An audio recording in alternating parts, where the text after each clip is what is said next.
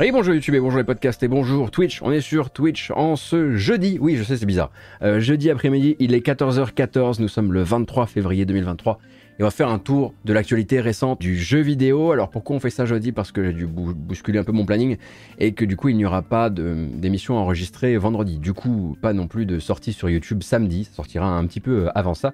Et d'ailleurs cet après-midi on enregistre deux vidéos. D'un côté donc ce point actu où on va parler évidemment d'Activision, de Microsoft, de Game Pass, de Cloud, de Nvidia, de Sony, de tout ce qui a un petit peu animé euh, le monde du jeu vidéo du, côté de Bruxelles euh, ces derniers jours et puis une deuxième vidéo qui elle sera centrée sur mes impressions sur le deuxième casque de réalité virtuelle de Sony PlayStation, à savoir le PSVR 2, le bien nommé. Voilà. Mais avant toute chose, peut-être vous prévenir euh, qu'il y aura dans cette vidéo, si tout se passe bien, si j'ai réussi à bien faire mon travail, également un résumé du State of Play. Un State of Play qui sera en fait diffusé ce soir, hein, ce soir jeudi 23 février, organisé donc par Sony PlayStation, qui devrait durer moins d'une heure, on imagine 45 minutes, avec là-dedans 15 minutes de focus sur un jeu qui s'appelle Suicide Squad, et non pas Suicide Squad, Kill the Justice League, donc le prochain jeu de Rocksteady, dont on croit savoir hein, désormais que c'est un bon gros jeu service quand même, et également d'autres annonces, qu'elles nous viennent euh, de chez Sony ou de partenaires tiers,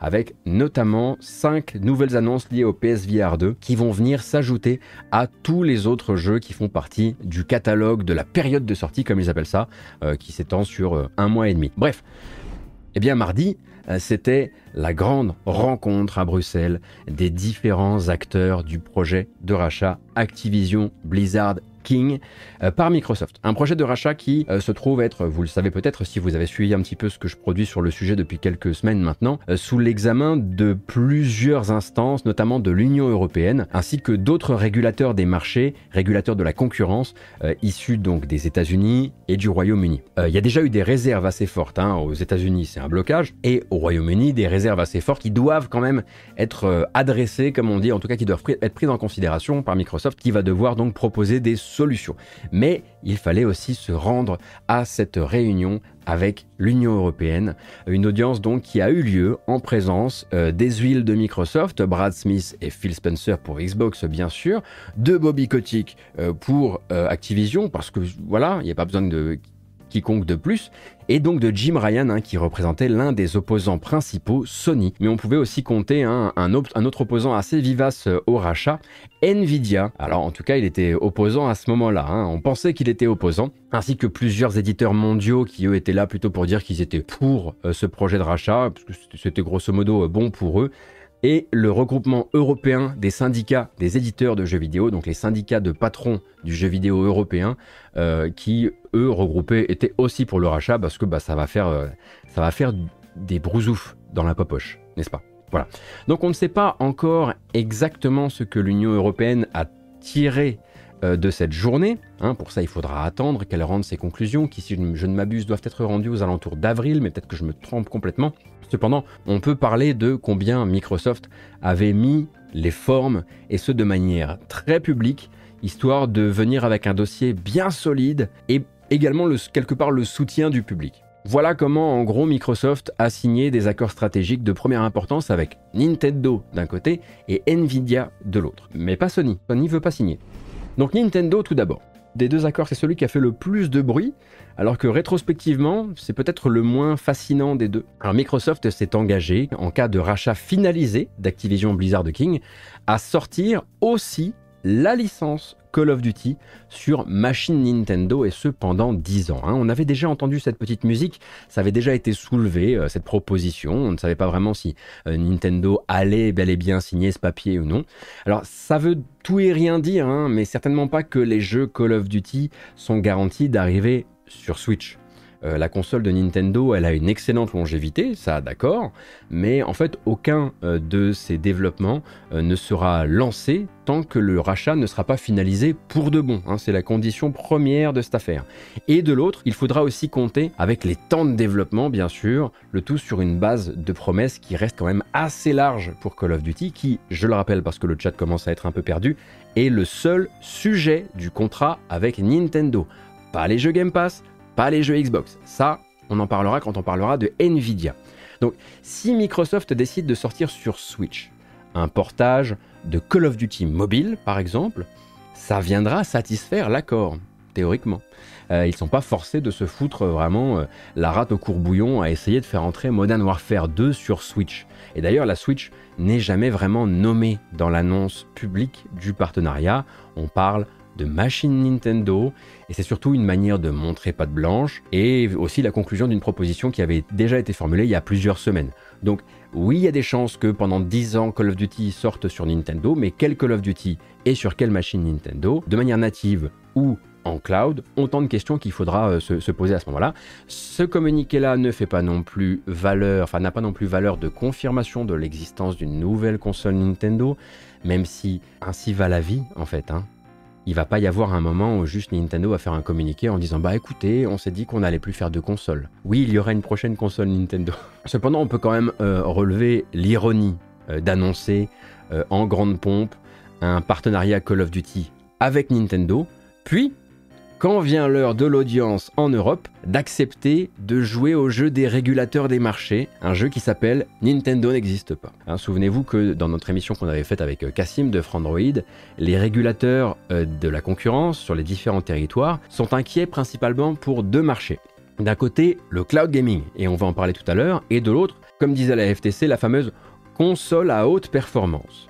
Du coup, Microsoft versus Sony. C'est finalement les opposants au rachat qui simplifient le marché du jeu vidéo, peut-être un petit peu aussi pour euh, ceux qui euh, les arrangent. Mais ça arrange aussi Microsoft à ce moment-là, quand il se pointe devant l'Union européenne. Du coup, quand Brad Smith vient euh, plaider la mainmise sur le marché européen de Sony, il sort un joli camembert, non pas tricolore, mais bicolore, vert et bleu. Un camembert à 4... Alors, pas le fromage, le schéma, à 80% bleu. Je préfère le dire parce que bleu, c'est un... Bref, euh, donc avec un Microsoft qui n'a jamais eu plus l'air d'un outsider étouffé euh, par Sony que sur ce schéma-là. Ça lui permet aussi euh, de jouer aux jeux rigolos des exclus. Combien de jeux développés en interne par tel consolier sont disponibles sur d'autres plateformes? Microsoft, en fait, par un jeu de rachat, notamment des rachats de Bethesda, mais aussi de InXile, de Obsidian et ainsi de suite, peut se vanter d'avoir plus de 50 jeux de sa maison sur console PlayStation, alors que Sony n'en a finalement que deux avec les jeux de baseball MLB qui sont développés par Sony mais également disponibles euh, sur console Microsoft. Si on avait gardé Nintendo dans ce comparatif, le focus aurait un peu moins été conservé sur la fameuse surpuissance de Sony et surtout quand il s'agit de compter le nombre de jeux exclusifs aux plateformes de chacun. Parce que bon bah les jeux Nintendo ils sont chez Nintendo, euh, fin de l'histoire. Euh, le but c'est bel et bien hein, là de se peindre en victime slash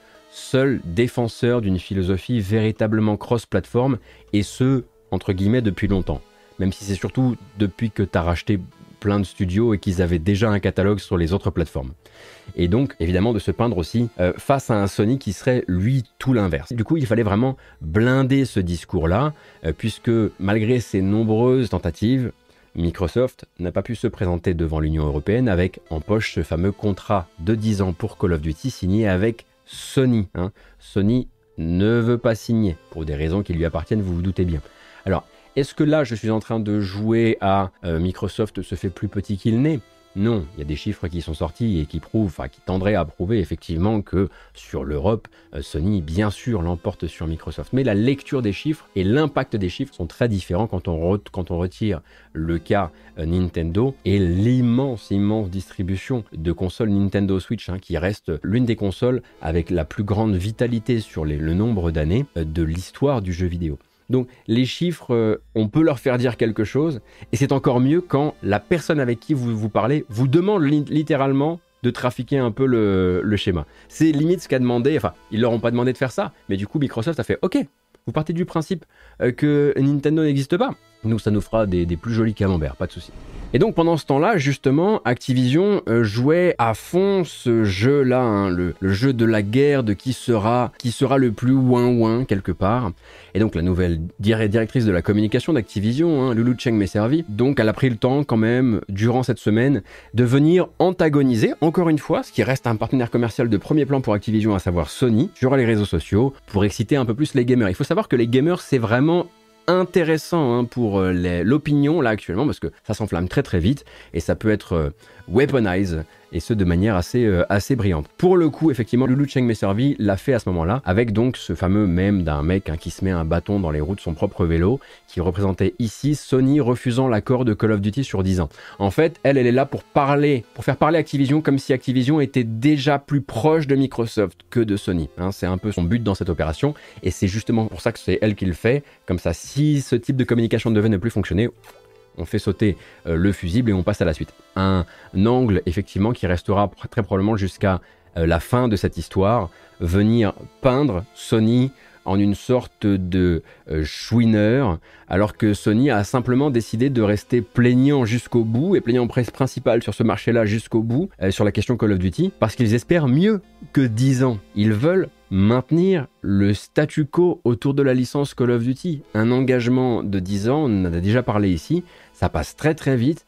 Vu les temps de développement qui se rallongent, ça fait pas autant de jeux que ce qu'on imagine, et c'est pas assez effectivement pour une marque qui, l'air de rien, derrière sa mainmise sur l'Europe et ses très très grosses licences et sa belle série The Last of Us, etc., etc., se repose aussi énormément sur les fameux 30% qu'elle tape dans les Call of Duty, qu'elle tape dans les microtransactions de Warzone, etc., etc., etc. Du coup, là, il y a une petite guerre d'image qui continue, et Bien sûr que dans cette journée, dans ces, derniers jours, on va dire mardi, mercredi, le chiffonnier de la bande, bah, c'était Activision. Hein. Les autres ont essayé de se tenir un peu propre. Euh, c'est-à-dire que Microsoft, ils étaient vraiment dans une autre euh, approche durant cette journée du mardi. C'était vraiment, non, vous n'avez pas compris. Laissez-nous faire un peu de pédagogie. Vous n'avez probablement pas saisi ce qui se passe.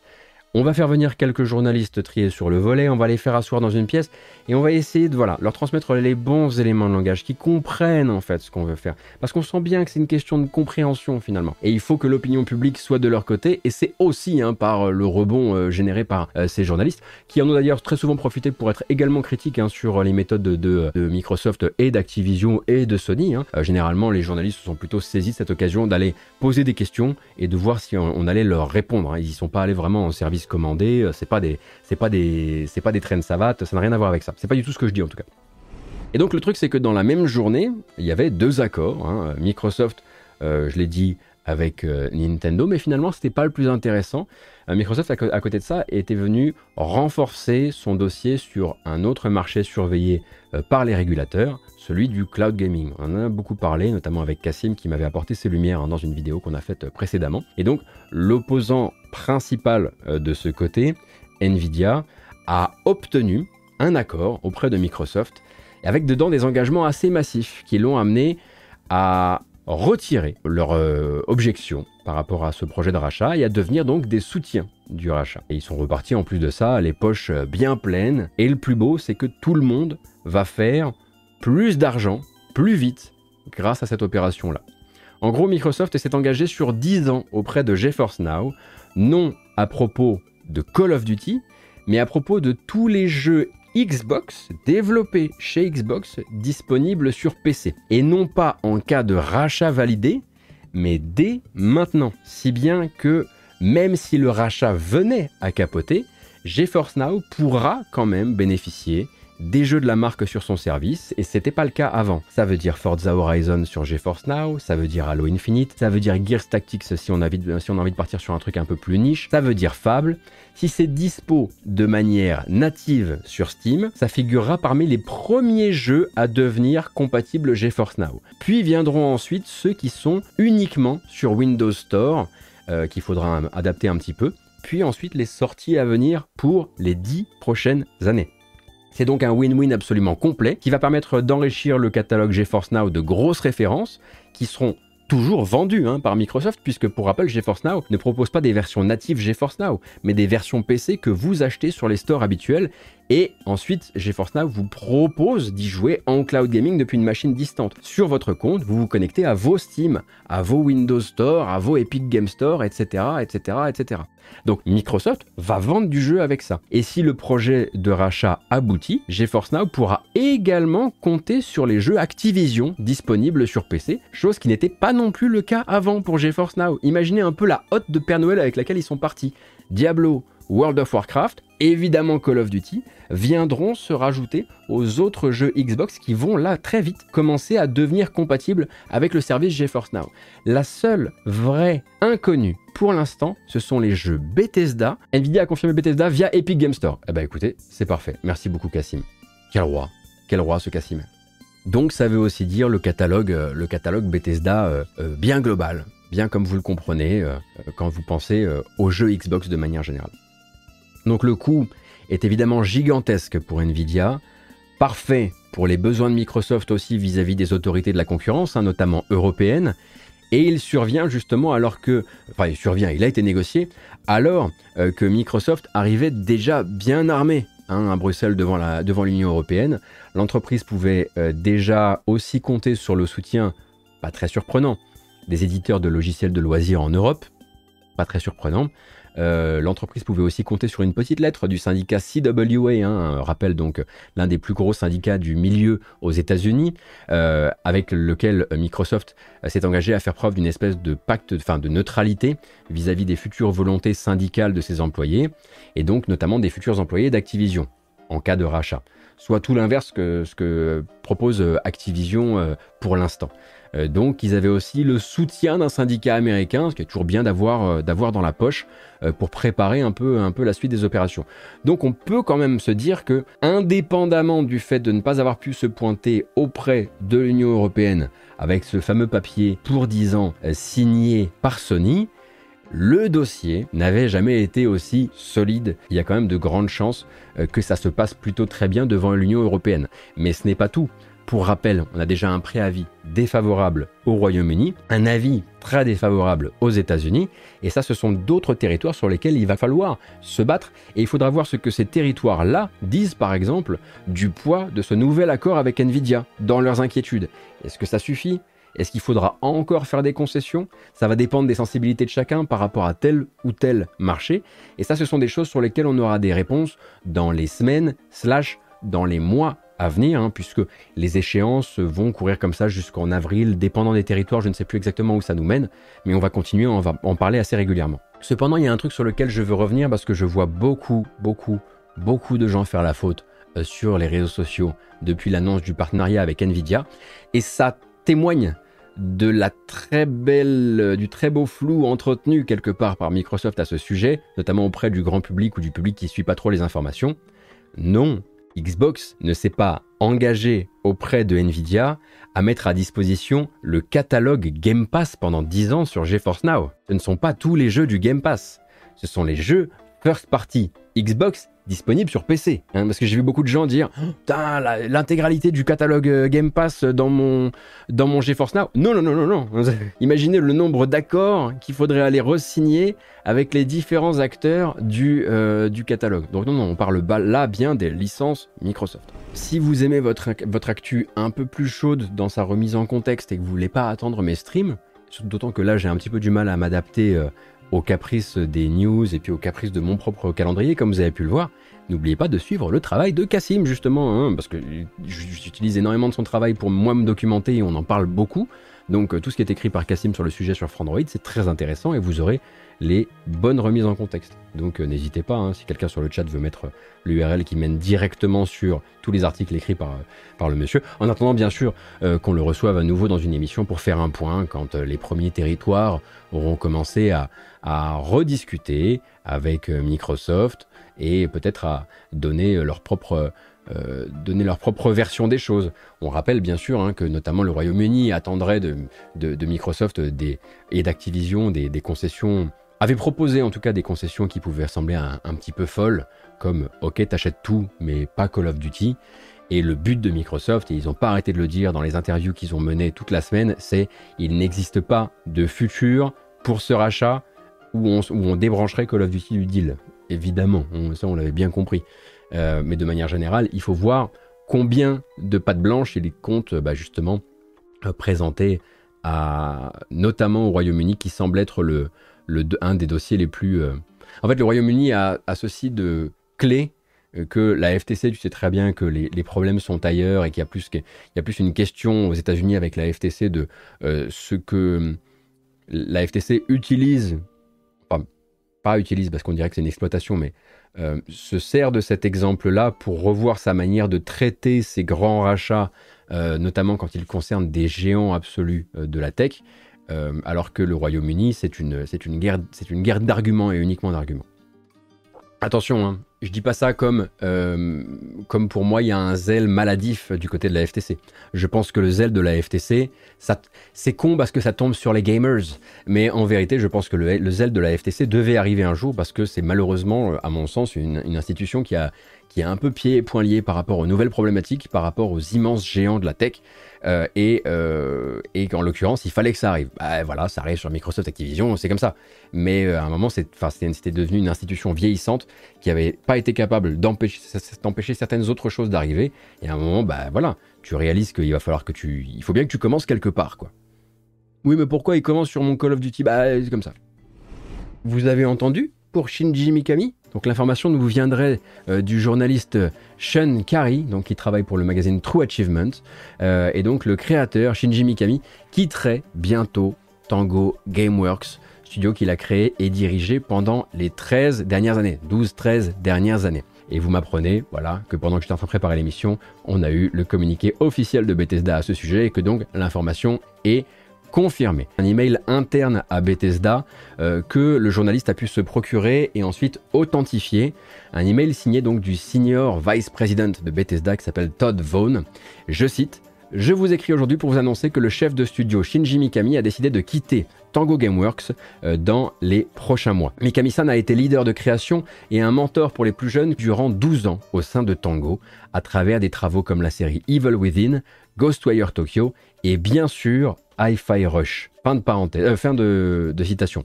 Ce bien sûr là, il n'est évidemment euh, pas anodin, hein, puisqu'on apprend au passage euh, que Bethesda considère Hi-Fi Rush comme l'un des plus gros lancements de ces dernières années, aussi bien pour Bethesda que pour Xbox. Un jeu qui a généré énormément d'élan pour Tango, dit-on dans ce même email. On ne sait pour l'instant pas où s'en irait le vétéran de 57 ans qui n'avait pas tout à fait, en tout cas selon ses dires, euh, fini son histoire avec les jeux vidéo et disait récemment qu'il avait encore un jeu à faire. Alors, ce fameux un jeu à faire, une dernière mission, petit jeu en compagnie d'une petite équipe un peu plus agile éventuellement, ou syndrome classique du gros nom japonais qui va se faire débaucher par un NetEase ou un Tencent à qui on va promettre peut-être son propre studio ou en tout cas sa propre équipe, un budget assez pharaonique et une liberté créative maximum, ça on ne le sait pas pour l'instant.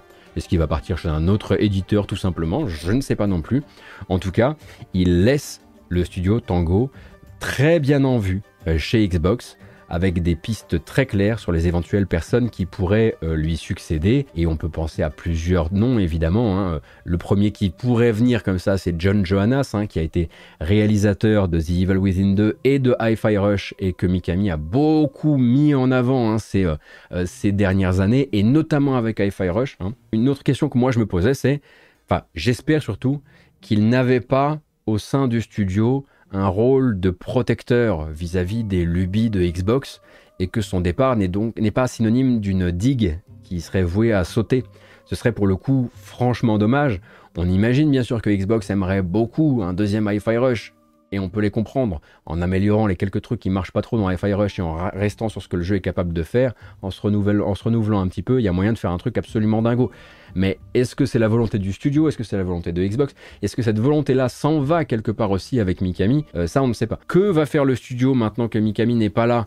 Et donc, il va falloir un nouveau visage au studio. Après, fort heureusement, le mentor, comme il l'appelle, avait bien mis en avant euh, les, euh, les, chefs d'équipe potentiels de son studio. Et puis, bah, ce qui m'intéresse aussi, c'est où est-ce qu'on va, le, retrouver dans les, dans les temps à venir. Restons un petit peu du côté de chez Microsoft avec le Game Pass. Et les prochains jeux du euh, Microsoft Xbox Game Pass, on l'a jamais appelé comme ça. Jamais, jamais personne ne l'a appelé comme ça. Eh bien les voici. Alors on remarque quand même, euh, alors je me souviens pas si ça avait été acté ou pas cette histoire finalement, mais Wolong Fallen Dynasty, le prochain Team Ninja, appelez-le Nioh 3, hein, ça va, on va pas faire comme si. Euh, Wolong donc Day One dans le Game Pass, voilà qui fera plaisir, surtout si vous n'avez jamais joué au Nioh par exemple et que vous vouliez potentiellement vous essayer au jeu et voir si c'était pour vous. Euh, donc disponible dans les trois Game Pass, Cloud, Console et PC à partir du 3 mars prochain. Et ça, forcément, c'est très très cool. Euh, un petit peu avant ça, on aura le 2 mars F1 22 euh, sur console et sur PC dans le Game Pass, Merge and Blade, que pour le coup je ne connais pas, qui arrivera le 28 février, ainsi que Soul Hackers 2. Alors Soul Hackers 2 est sorti il y a quelques temps maintenant, euh, mais donc il rejoint le catalogue Game Pass. C'est une petite livraison de fin de mois comme ça, hein, puisque pour rappel, bah, le mois est un peu plus court que, euh, que les autres, et puis je pense qu'ils vont garder quelques cartouches intéressantes pour, pour le début mars. Ça arrive parfois d'avoir des plus petites livraisons de contenu hein, que les fameux 8 jeux habituels. Euh, et je ne me fais euh, pas trop de soucis. Je ne vous dirai pas que le Game Pass est mort juste euh, parce qu'on a vu 4 jeux là pour la fin février, d'autant qu'il y avait quand même Wolong Fallen Dynasty en, Day One. Et je me demande combien ça a coûté effectivement. Les jeux entrent dans le Game Pass, mais les jeux sortent aussi du Game Pass. Chose assez rare, je crois. On a plus de jeux qui sortent que de jeux qui rentrent. Mais enfin, on n'est pas là pour commencer à peser les, jeux au kilo. Et pas au gigaoctet non plus. On ne fait pas ça ici. Hein? On est d'accord? Non. Bon, bref à partir du 28 février, enfin le 28 février, sortira une petite liste de jeux euh, du euh, Game Pass. Alien Isolation, Crown Trick, Dragon Ball Fighter Z, Far Changing Tides, profitez-en tant qu'il est là, hein, si ça vous intéresse, euh, Lightning Returns Final Fantasy XIII, Madden NFL 21 s'en va, hein, puisque Madden 22 est arrivé, et Octopath Traveler, premier du nom, s'en va. Du coup, si vous voulez le plier assez rapidement d'ici le 28 février, il vous reste 5 jours avant peut-être du coup de vous jeter sur le deuxième, puisque Octopath 2 est l'un des jeux du moment.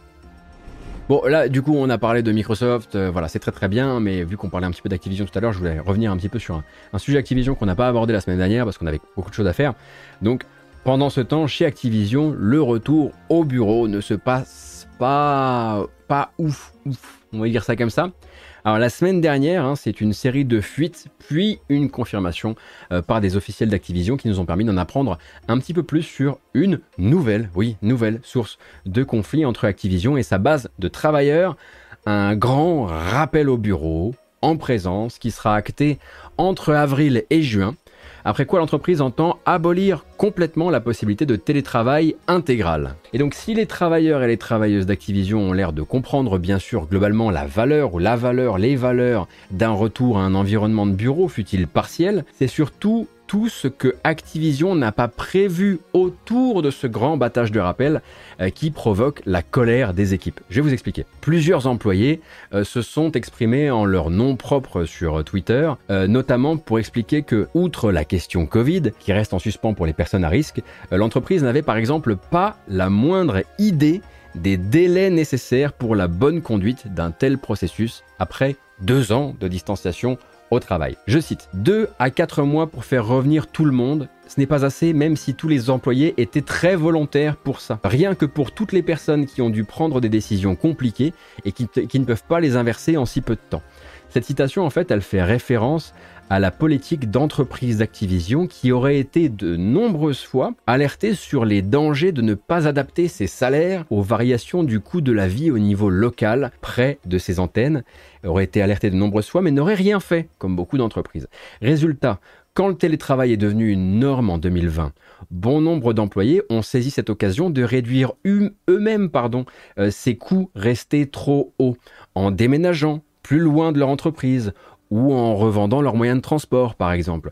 Aujourd'hui, certains employés du groupe alertent justement sur le fait qu'un possible en fait exode d'une partie de la force de travail, dans la mesure où en fait Activision bat ce rappel, mais ne propose toujours aucune solution qui soit euh, financière et qui permette de répondre aux coûts grandissants de vivre à proximité directe de certains de ces studios. Et autour, on a évidemment d'autres entreprises euh, du secteur, ou bien évidemment de la, tech, hein, comme d'habitude, qui proposent de meilleurs salaires, se sont adaptés de manière pérenne euh, et jusque dans leur culture à ce fameux travail à distance intégral pour les personnes qui le souhaitent bien sûr, car comme on le dit à chaque fois qu'on essaie d'en parler ici, le travail à distance intégral, ça ne doit pas être imposé aux gens, c'est pas bon pour tout le monde. Déjà, il faut avoir de bonnes installations chez soi, il faut être dans un bon état mental. Donc évidemment, il n'est pas question de forcer les gens au télétravail intégral. Il est question d'avoir dans euh, sa culture de quoi répondre aux personnes qui voudraient du télétravail intégral. Le truc, c'est que la seule, la seule réponse euh, officielle fournie par Activision pour le moment, c'est, et là encore, euh, je les cite, notre attente vis-à-vis de nos employés, c'est qu'ils vivent à une distance raisonnable des bureaux par lesquels ils ont été embauchés. C'est un peu lapidaire comme réponse. Et oui, a priori, selon certains témoins, cette phrase fonctionne même avec les gens qui ont été embauchés durant les deux dernières années, et parfois en allant au-delà du rayon kilométrique raisonnable, même pour les personnes en situation de handicap ou celles qui avaient accès à un mi-temps qui leur permettait de s'occuper durant l'autre mi-temps de leur gosse, euh, par exemple. Vous imaginez un peu le merdier du coup entre ça, les soucis de culture d'entreprise qui semblent s'éterniser, certaines initiatives syndicales accueillies de la manière la plus adverse possible, ça fait tout de même effectivement, comme ont l'air d'alerter euh, certains employés du groupe, un bon faisceau d'arguments pour aller ailleurs, si on le peut et bien sûr si on le veut. Hein, je vais pas parler à leur place, hein, je suis pas employé d'Activision. Euh, pour terminer, hein, parce que je sais que à chaque fois qu'on parle de ces sujets-là sur le chat, je continue et bien sûr à avoir euh, des gens qui ne sont pas convaincus que ces combats soient de premier ordre ou qui sont convaincus très souvent que ces combats euh, pour la possibilité de travailler à distance, c'est encore des caprices de fainéants ou ce genre de choses ce qui est un narratif patronal en soi, mais bon, on y est tous exposés toute la journée et on est poreux par essence, donc c'est assez normal que parfois euh, ça finisse par nous prendre, euh, par nous, convaincre aussi. Je voulais juste préciser deux choses qui pourraient nous intéresser pour la suite parce que c'est un sujet qui va revenir dans le monde du jeu vidéo comme partout ailleurs. D'abord, euh, peut-être une invitation à vous inviter aux travaux d'un gars qui s'appelle Nick Bloom. c'est un économiste californien dont plusieurs études tendent à démontrer que le travail, télétravail pardon, bien implémenté et globalement plus un catalyseur de productivité. Moi aussi je peux parler comme ça si je veux, hein, Bobby. Moi aussi je peux dire catalyseur de, productivité, pardon. J'ai oublié bien vite. Euh, et évidemment, le pivot ici, c'est euh, bien implémenté. Hein. Et ça, c'est voilà, certains employés d'Activision le rappellent. Bon nombre d'entreprises, en fait, au lieu de battre bêtement euh, le rappel, elles se sont faites aider justement par des formateurs qui ont permis de tout mettre au diapason et de changer la manière de travailler pour qu'elle tire, on va dire, le maximum de chacun. Et aux surprises, très souvent, hein, ces formateurs et ces formatrices, euh, ça passe souvent par beaucoup de travail avec les managers. Euh, beaucoup de managers qui sont souvent très perdus dès que l'endroit euh, salle de réunion n'existe plus. Donc la solution à un manque de productivité sur une entreprise qui aurait commencé à laisser le télétravail intégral euh, se euh, répandre, ce n'est pas forcément de battre le rappel. Il y a aussi peut-être des manières de changer sa culture d'entreprise pour pouvoir conserver un maximum de talent, pour pouvoir ne pas imposer des choses à des gens qui vont les forcer à quitter l'entreprise parce qu'il va, leur manquer suffisamment, euh, il va leur manquer simplement du confort. Et bien sûr que je, pense à Gamecult dans la tour TF1 aussi, dans un tout autre domaine, quand je dis ça. mais il n'y a pas juste la possibilité de dire on l'accepte et on y a toujours été rompu ou on ferme les vannes. Il y a la possibilité aussi de faire changer son entreprise. Est-ce que le rappel sur site pourrait être une façon de, euh, déguisée de dégraisser sans avoir à licencier en provoquant des départs comme les boîtes qui déménagent régulièrement pour provoquer des démissions? Euh, C'est une, euh, sans connaître suffisamment la stratégie actuelle d'Activision, c'est absolument pas à exclure dans le sens où très probablement quand tu déclares ce genre de choses dans ton entreprise, normalement tu as suffisamment d'années de bouteille, et Bobby Kotick est bien des choses, mais il est pas bête, euh, et tu sais très probablement effectivement que ça va te permettre de te débarrasser. Mais de te débarrasser, euh, pas forcément parce que tu as pas envie de te, pas forcément parce que tu as envie de te débarrasser de gens ou que tu as besoin financièrement de te débarrasser de gens, mais tu pourras te débarrasser de gens sur des fins de carrière, des gens qui ont des enfants, des gens qui sont en situation de handicap. C'est effectivement un outil très utile pour ça. Parce que les premiers qui vont pas pouvoir euh, cavaler après euh, ton, euh, ton dernier décret, c'est probablement ces gens-là, ouais. Ah, maintenant qu'on a parlé un petit peu de l'ambiance dans certaines antennes de Activision, on pourrait peut-être bah, parler quand même un, peu des, beaux produits de la marque, tout de même. Tout ça pour, pour vous dire que Diablo 4 sort toujours le 6 juin et qu'il organise des bêtas. Voilà, des belles bêtas qui vont permettre de vous faire vous sentir exclusif, partie d'un club, etc. Et je ne juge absolument pas, hein, parce que j'ai très souvent l'impression qu'à force de faire ces émissions, je donne l'impression que oh, mon monsieur a complètement laissé de côté son envie de jouer à Diablo 4. Je suis moi-même pris dans le conflit entre tout ce que je lis et consomme et retransmets à propos d'Activision et, et, ma grosse grosse envie de jouer à Diablo 4 quand même. Hein. Moi aussi, je suis dedans et c'est un conflit que je gère à ma sauce euh, tous les jours. Mais du coup, euh, donc le du 17 mars au 19 mars, ce sera euh, donc un, un, early access de Diablo 4 qui sera conduit pour tous les gens qui ont précommandé le jeu.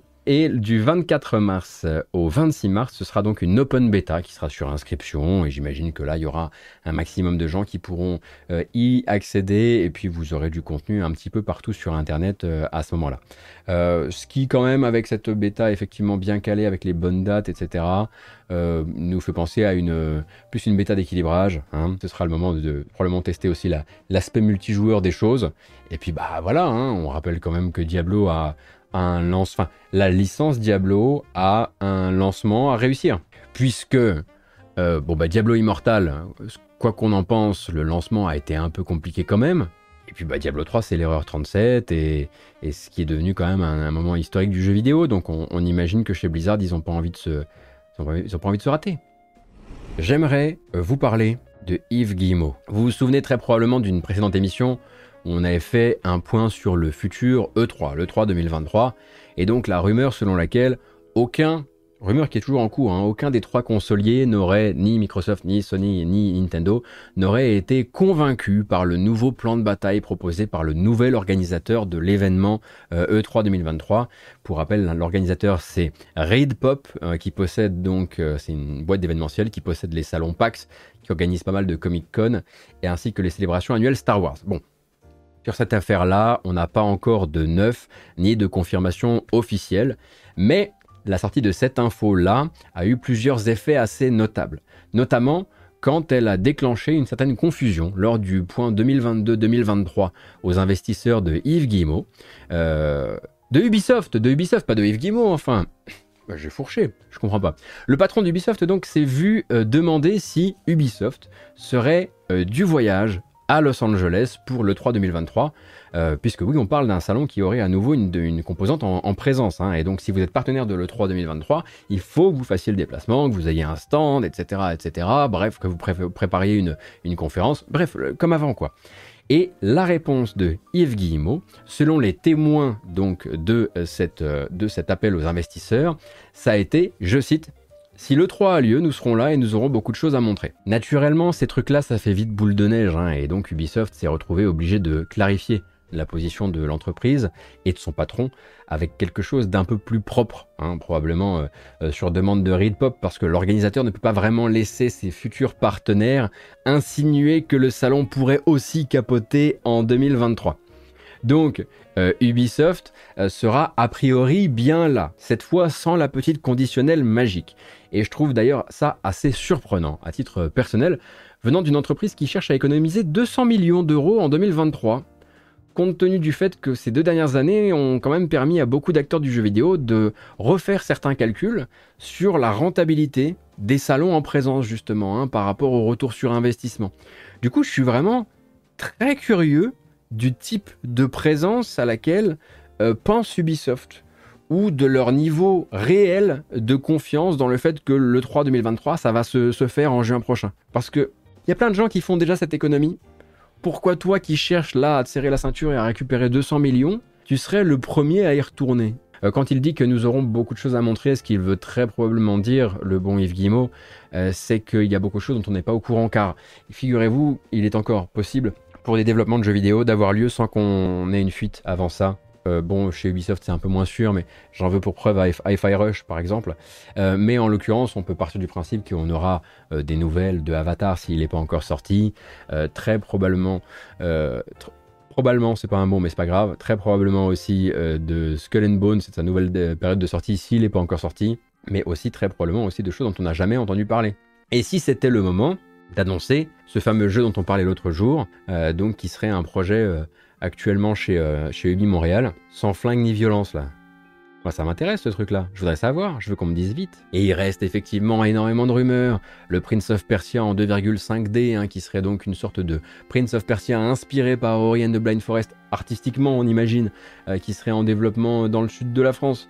Euh, assez Mirage, mais assez Mirage, ce qui sera assez Mirage, doit pas sortir avant le 3 dans un monde rêvé. Ah, c'est plutôt un jeu de l'été pour Mirage? Ah, c'était au second semestre. Bon, il est possible que je me sois effectivement raté. Un petit chiffre pour terminer avant de regarder quelques bandes annonces 20 millions. 20 millions, c'est le nombre de ventes enregistrées et consignées dans les petits carnets de Bandai Namco pour Elden Ring.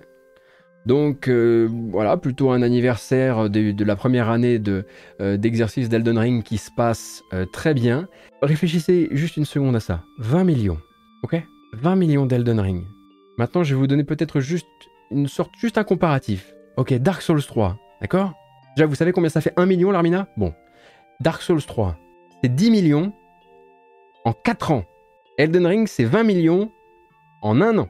Donc si vous aviez besoin d'une dernière preuve que Elden Ring, c'est vraiment le jeu qui a ouvert cette formule et qui l'a porté vers un public qui avant ne se serait jamais intéressé à tout ça, la voici. Me demandez pas les ventes de Bloodborne, vous allez pleurer. Les gens, il est à 3 millions 5 ou 4 millions, pas plus. Tops aujourd'hui. Donc 20 millions, oui, très bien, bravo. Et, ça va pas s'arrêter là, hein. on n'est que sur la première année. Euh, évidemment, à partir de là, From Software va, embrayer euh, fort, on l'imagine, euh, puisque, puisque une extension est à attendre pour, pour le jeu. Euh, que euh, du côté de. Alors, je sais pas exactement si c'est Bandai Namco qui s'en occupe ou si c'est euh, Kadokawa Games, mais à un moment ou à un autre, l'univers de Elden Ring est censé aussi être étendu sur d'autres médias. l'a déjà été, il me semble, BD, je crois, ou un truc comme ça. Mais le but, ça va être vraiment de tabler sur, sur le, succès de, de. Et puis, bah, pour, pour, pour peut-être en tirer le maximum sur l'année à venir. Bon, Bon, bon, bon. Salut c'est Gotos du futur, hein. je prends le relais du coup hein, pour le contenu du State of Play euh, de Sony qui a eu lieu entre l'enregistrement sur Twitch euh, et maintenant. Je voulais quelque chose d'assez complet euh, pour votre fin de semaine. Donc on sort justement de ce State of Play février 2023 hein, où Sony, comme promis, avait un focus sur un gros jeu, Suicide Squad Kill de Justice League qui était un peu la fermeture. Quelque part aussi une soupe à la grimace, on, reviendra probablement dessus. et puis pas mal de choses quand même, il y, avait, du contenu, ça il n'y a, a, pas à dire. dès l'ouverture en fait, c'est 5 nouveaux jeux, euh, donc un segment spécial PSVR 2, 5 nouveaux jeux à sortir d'ici la fin de l'année 2023. Euh, et du coup, bah, les gens qui rêvaient à du Half-Life euh, Alix euh, ou au nouveau jeu de la team Asobi qui a fait Astrobot, bah, ont dû soupirer un peu fort hein, parce qu'il n'y avait absolument aucun engagement de ce genre. Il n'y avait pas de système seller, si on peut dire ça comme ça. On nous a montré un mode réalité virtuelle pour le jeu de survie Green Hell, une adaptation du certes très bon, en l'occurrence Before Your Eyes, hein, qui est un jeu dans lequel on fait défiler on fait des choix narratifs en clignant des yeux et là on pourra littéralement les faire dans le nouveau casque de Sony avec son, euh, son eye tracking. Et puis trois jeux un peu plus nouveaux euh, qui seront certainement pas non plus des vendeurs de casques, même s'ils ont l'air assez sympathiques. Euh, The Fog Lens qui se présente comme un, roguelike western science-fiction en vue FPS. Pour l'instant, c'est assez brumeux encore et je connais pas bien le développeur. On a Synapse qui est le nouveau shooter des créateurs de Fract qui est un shooter donc avec flingue plus euh, pouvoir télékinétique. Alors ça a l'air hyper cool, euh, hyper chaud, euh, hyper physique à jouer. Et encore une fois, c'est pas un grand parmi les grands, en tout cas pas pour le moment. Et puis Journey to Foundation qui a dû faire sauter sur leur siège les fans de Asimov puisque oui, c'est un FPS avec une arme inspiré par la série de livres Fondation. Donc encore une fois, on demande à voir bien sûr mais il n'y a pas eu durant ce State of Play un engagement fort et des gros morceaux amenés par Sony pour dire oh au fait euh, sur le line-up de lancement ou en tout cas sur la première année euh, du PSVR 2 voilà les gros trucs qui vont vraiment changer la donne. Euh, Capcom ensuite hors PSVR évidemment, Capcom a également passé une tête pour annoncer une démo imminente mais pas datée de Resident Evil 4 Remake et montrer le mode mercenaire du jeu, hein, qui reste euh, gratuit euh, bien évidemment.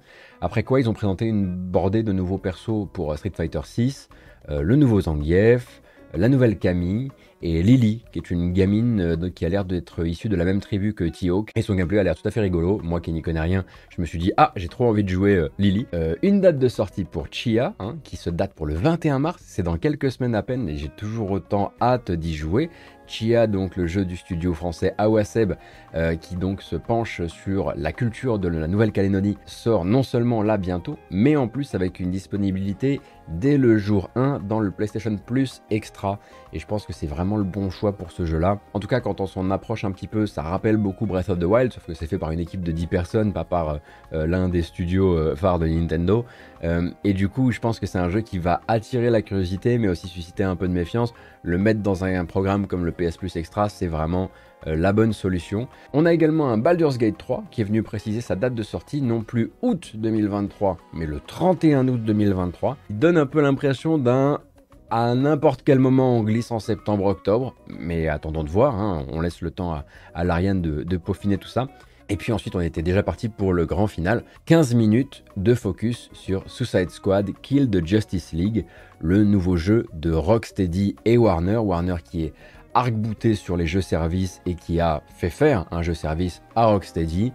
Euh, le jeu semble vouloir compiler vraiment tout ce qui a fait capoter tant d'autres aspirants jeux service avant lui, surtout issus euh, d'éditeurs et de studios qui n'en avaient jamais fait avant. Mais lui espère bien sûr réussir parce que c'est un peu la définition de la folie façon industrie du jeu vidéo AAA. Je vais pas me lancer dans une espèce de tentative de react à chaud ou à tiède. Simplement vous conseiller vraiment de regarder cette présentation parce qu'elle a le mérite de ne pas maquiller les intentions du jeu. Vraiment, hein, du Battle Pass cosmétique à cet écran de score d'équipement qui est déjà épuisant à regarder. C'est vraiment le genre de vidéo qui va permettre de faire un point clair sur ses espoirs vis-à-vis d'un jeu et de réaliser qu'on peut s'appeler Rocksteady et quand même finir sur un gros jeu checklist pour éditeurs, éditeurs très en retard sur la tendance, mais bon, euh, ça ils l'apprendront bien assez tôt. Et un jeu dont le gameplay finalement rappelle moins le genre qu'ils ont participé à définir et à forger. Hein. Euh, voilà, les, combats façon euh, Arkham ont eu une place prépondérante dans le monde du AAA et ce notamment grâce à Rocksteady. Euh, mais là, on est sur un TPS à, gros bordel, un TPS aérien à gros bordel qui, euh, vu de loin comme ça, même s'il a l'air d'avoir des pouvoirs rigolos et, un rythme assez effréné, bah, rappelle euh, finalement Crackdown quoi.